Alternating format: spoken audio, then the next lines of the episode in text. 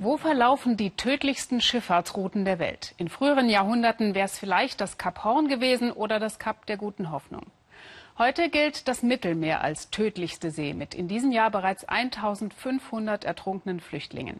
Das hängt auch mit den schlechten und kleinen Booten zusammen, in die Schleuser sie setzen. Dabei ist es durchaus möglich, völlig sicher per Boot von Nordafrika zum Beispiel nach Spanien zu kommen. Das zeigen die vielen hundert Tonnen Drogen, die jedes Jahr in Schnellbooten übers Mittelmeer gejagt werden.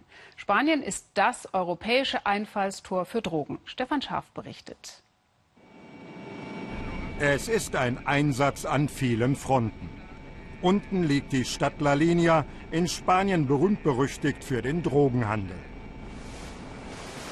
Und in der Meeresenge von Gibraltar patrouilliert die Guardia Civil, denn hier wird die heiße Ware in Schnellbooten von Marokko nach Spanien gebracht.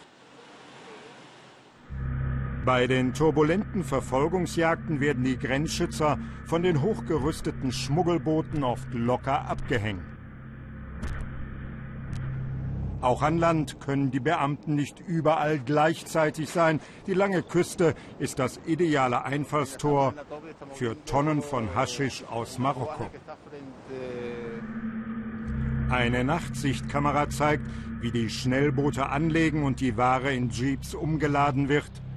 In den letzten Monaten ist der Schmuggel deutlich mehr und aggressiver geworden. Wir bemerken einen Sittenverfall. Der Respekt vor den Behörden schwindet. Die Drogenhändler glauben anscheinend, dass sie ungestraft davonkommen. Im Keller zeigt uns der Kommissar das konfiszierte Haschisch einer einzigen Nacht. 30 Kilo haben in Spanien den Wert von gut 40.000 Euro. Im Norden Europas verdreifachen sich nochmal die Preise. Ein lukratives Geschäft. Manchmal können Schnellboote beschlagnahmt werden.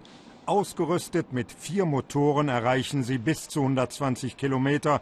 Für Polizeiboote auf hoher See meist uneinholbar. Im Schatten von Gibraltar liegt La Linea, trist wirkt der Ort und heruntergekommen. Mit 30 Prozent Arbeitslosigkeit traurige Spitze in Spanien. Einer der wenigen Bürger, die dem Treiben der Drogenbanden nicht mehr zusehen wollen, ist Paco Mena. Vor dem Krankenhaus erzählt er, wie hier ein verletzter Drogendealer behandelt wurde, bewacht von zwei Polizisten. Doch 20 Kumpane mit Baseballschlägern befreiten in kurzer Hand Szenen wie in Lateinamerika. Der Staat hat in einigen Teilen der Stadt die Kontrolle verloren, vor allem dort, wo schon immer geschmuggelt wurde. Die Behörden müssen mit aller Entschiedenheit vorgehen, sonst könnten wir in eine Lage geraten, die nicht mehr umkehrbar ist. Die Maßnahmen der Behörden wirken manchmal hilflos, weil Drogenkuriere einen Fluss so häufig als Transportroute benutzten, wurde das Gewässer mit einer Barriere verschlossen. Hier geht nichts mehr. Doch die wirkliche Gefahr droht wo ganz anders. Es ist die Armut in La Linea. Deswegen betreiben die Bürgervereinigungen auch Suppenküchen in der Stadt, Lebensmittel gegen die größte Not. Die Arbeitslosigkeit bei Jugendlichen hat in La Linea sagenhafte 80 Prozent erreicht. Und deshalb etabliert sich in einigen Vierteln der Drogenhandel als Lebensform. Der Mangel an Perspektiven ist ein gefährlicher Nährboden. Und deswegen sehen nicht wenige im Schmuggel von Drogen oder Zigaretten eine Möglichkeit, der Misere zu entkommen. Mit Razzien geht die Polizei immer wieder gegen die Banden vor. Fast 800 Personen wurden im vergangenen Jahr allein in La Linea verhaftet, 150 Tonnen Haschisch und 12 Tonnen Kokain beschlagnahmt. Wir treffen in einem Hotel einen Jugendlichen, der wie so viele andere als Drogenkurier tausende Euros im Monat verdient. Ich warte im Auto am Strand, lade die Ware ein und bringe sie an einen sicheren Ort. Mit dem Verdienst kann ich meine Familie gut ernähren. Ein 18-Jähriger, der ganz unten in solchen Organisationen arbeitet, verdient 3000 Euro im Monat. Da kann kein normaler Betrieb mithalten. Und deswegen brauchen wir ein Bündel an Maßnahmen, Investitionen in Arbeit und Ausbildung.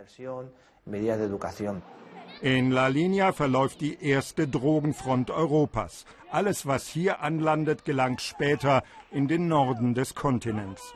Auch deswegen sollte sich Europa mehr darum kümmern, was hier geschieht, das sagen uns viele. Die Bürgervereinigung von Pacomena fordert zum Beispiel, dass keine Schnellboote mehr zugelassen werden dürfen. Bei weitergehenden Lösungen, etwa der Legalisierung von Drogen, ist man skeptisch. Wenn man etwa Haschisch legalisieren würde, dann müsste man das in ganz Europa tun. Geschehe das nur in Spanien, würde das den Drogenhandel nicht beenden. Das Haschisch, das hier geschmuggelt wird, ist für ganz Europa. Es ist ein ungleicher Kampf. Der Polizei fehlt es vor allem an Personal. Den Drogenbanden dagegen geht der Nachwuchs nie aus. In manchen Vierteln werden die Beamten mit Steinen beworfen. Der Schmuggel mit der Hanfpflanze ist nicht so harmlos, wie vielleicht manche meinen.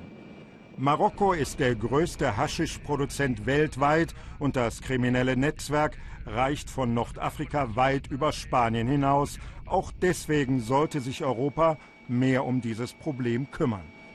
Es ist ein Einsatz an vielen Fronten.